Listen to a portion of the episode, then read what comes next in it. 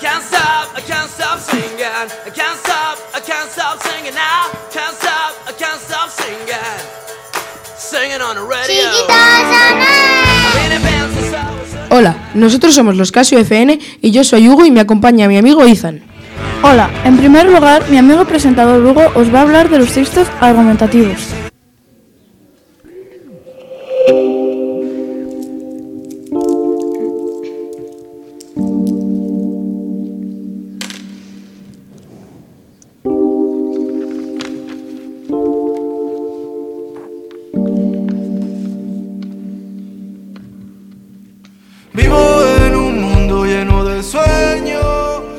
En un texto argumentativo se expresan opiniones o ideas sobre un tema. Se puede explicar de forma oral o escrita.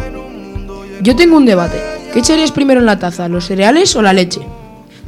Yo echaría los cereales. Yo echaría primero la leche y luego los cereales porque así los cereales no quedarían tan blanditos. La verdad tiene razón, pero vosotros qué opináis? Y ahora viene Alex Miñambres con sus frases hechas y refranes. Alex. Hola chicos, moriré. ¿Dónde está? ¿Cómo va? Hace mucho que no peleamos. hola chicos. Hoy os voy a hablar de los refranes y las frases hechas. Son expresiones que se utilizan para aconsejar o transmitir una moraleja, que provienen de saber popular y de- se transmiten de generación en generación. Unos ejemplos son no dejes para mañana lo que puedas hacer hoy y haz siempre bien sin mirar a quién.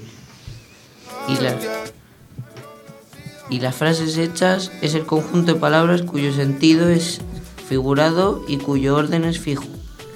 Por lo tanto, su significado no se deduce de las palabras que forman. Unos ejemplos son a buenas horas mangas verdes y verse el primero. Yo sigo buscándome. Perdí la dirección a casa, ya no sé volver. ¿Cómo hago para el tiempo? Muy interesante, Alex. Y ahora mi compañero Ethan con el cine y la literatura.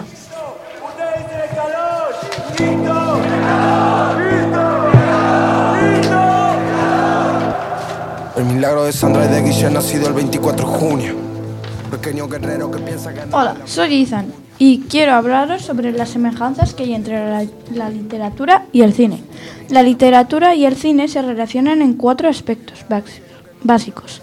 La literatura determina en sus orígenes de la naturaleza, de los filmes, sus motivos y sus estrategias. La literatura y el cine son formas narrativas por lo que comparten estructuras míticas, populares y de relato. Ambos se vinculan mediante el problema de la adaptación y el cine ejerce una influencia estética en las obras literarias y en el concepto tradicional de literatura. Este artículo examina esos- estos vínculos desde una perspectiva conceptual e histórica. Y las diferencias. La, la narración literaria es solo verbal. Sin embargo, con el cine tenemos además del relato verbal el carácter musical y los efectos visuales que ayudan a la transmisión de la información. Hablando, hablando de películas, os voy a decir algunas que saldrán este año. Saldrán Fast and Furious 10, John Wick 4, The Flash y Shazam, La Furia de los Dioses. Y estas son algunas de las películas para el 2023. Adiós. Mi fe a la derecha, mi grupo a la izquierda. De tiburón no hay un solo que muerda. No voy a frenar mientras tenga mis piernas. No voy a morir mientras viva mis letras. Mis dos brazos, mis armas de guerra. Mi cerebro, llave de negocio. Gracias por este texto tan interesante. Y ahora Nicolás y sus mortales.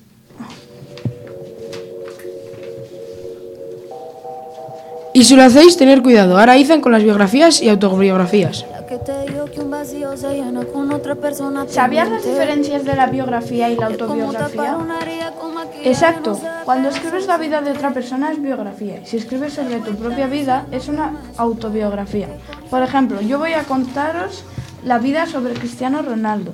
Cristiano Ronaldo dos Santos Aveiro, conocido como Cristiano Ronaldo, es un futbolista portugués, juega como extremo izquierdo o delantero y su equipo actual es el Al Nassr, de la Liga Profesional Saudí.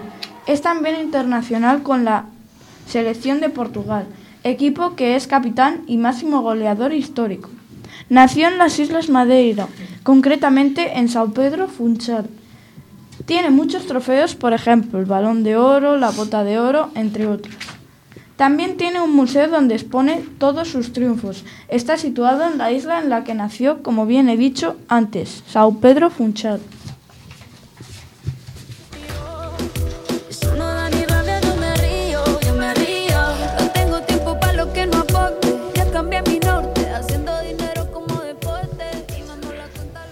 Y hasta aquí concluye mi, mi biografía de Cristiano Ronaldo. Gracias, Ethan. Y ahora Alex Bailón que no hace honor a su apellido. Hola, hoy os voy a explicar qué es una leyenda.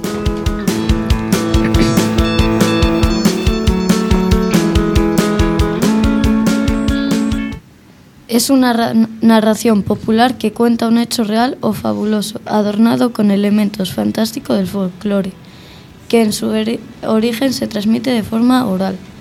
¿Qué es un mito? Es una historia fabulosa de tradición oral que explica por medio de la narración las acciones de seres que encarnan de forma simbólica fuerzas de la naturaleza. Y ahora os voy a contar una leyenda, la mariposa azul. calendario lunar para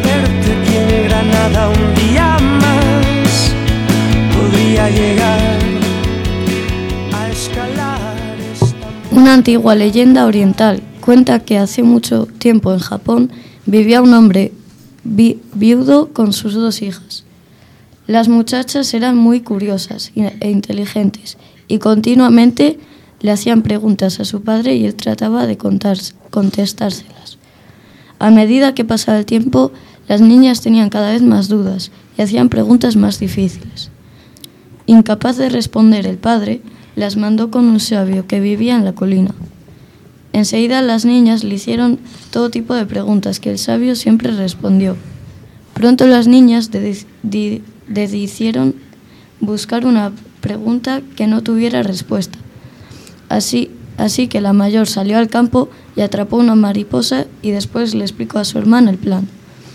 Mañana, mientras sostenga la mariposa azul en mis manos, le preguntarás al sabio si está viva o muerta. Si dice que está viva, la aplastaré y la mataré. Si responde que está muerta, la liberaré. De esta forma su respuesta será incorrecta. Al día siguiente, cuando le preguntaron que si la mariposa estaba viva o muerta, este re- respondió calmado, depende de ti, ella está en tus manos.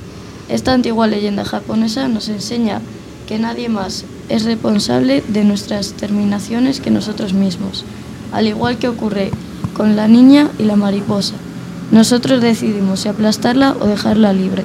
De esta forma, nuestro presente y nuestro futuro siempre estarán en nuestras manos.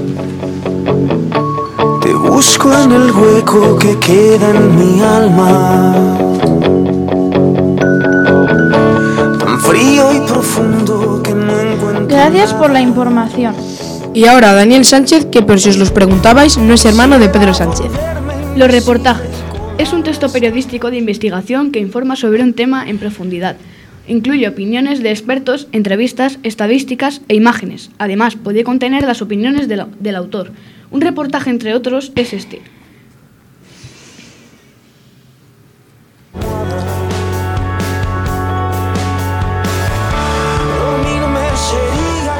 Y ahora nos va a hacer un reportaje del hongo cordyceps. El hongo cordyceps es un parásito mayormente de insectos y otros artrópodos. Si el hongo se introduce en el cuerpo de un insecto, lo invade y termina reemplaza- reemplazando los tejidos del huésped, matándolo. Hay varios tipos de hongos cordyceps, de los cuales encontradas 400 especies. Una de ellas, una de ellas llamada Cordyceps unilateralis, al meterse en el cuerpo del insecto, altera su comportamiento haciéndole subir hasta la hoja más alta para después quitarle la vida, liberando esporas que salen de su cadáver. La mayoría se encuentra en Asia, en especial en China, Japón, Corea y Tailandia. Hay variaciones de Cordyceps que pueden ser utilizadas para medicamentos que se utilizan para el trasplante de órganos, con unas interesantes propiedades biológicas. Al ser tan difícil de encontrar y al tener una gran utilidad, 3 gramos te cuestan 30 euros aproximadamente. Curiosidades. ¿Sabías que han hecho una serie de zombies basada en este hongo? ¿Sabías que el Cordyceps contiene 20 minerales como el sodio, zinc, hierro, potasio o manganeso? ¿Sabías que se dice que vale más que su peso en oro y puede variar de 2 euros a 40? Singing on the radio. La verdad es que se, se parece mucho al de Last of Us. Y si, si no es el mismo, Yo diría que es el mismo. Y lo siento, pero ya nos tenemos que ir de todas las maneras. A mí se me ha hecho muy corto. A ti, Hugo. la verdad que a mí también, pero bueno, es lo que hay. Y ahora un adiós dedicado de todos los casos. ¡Adiós!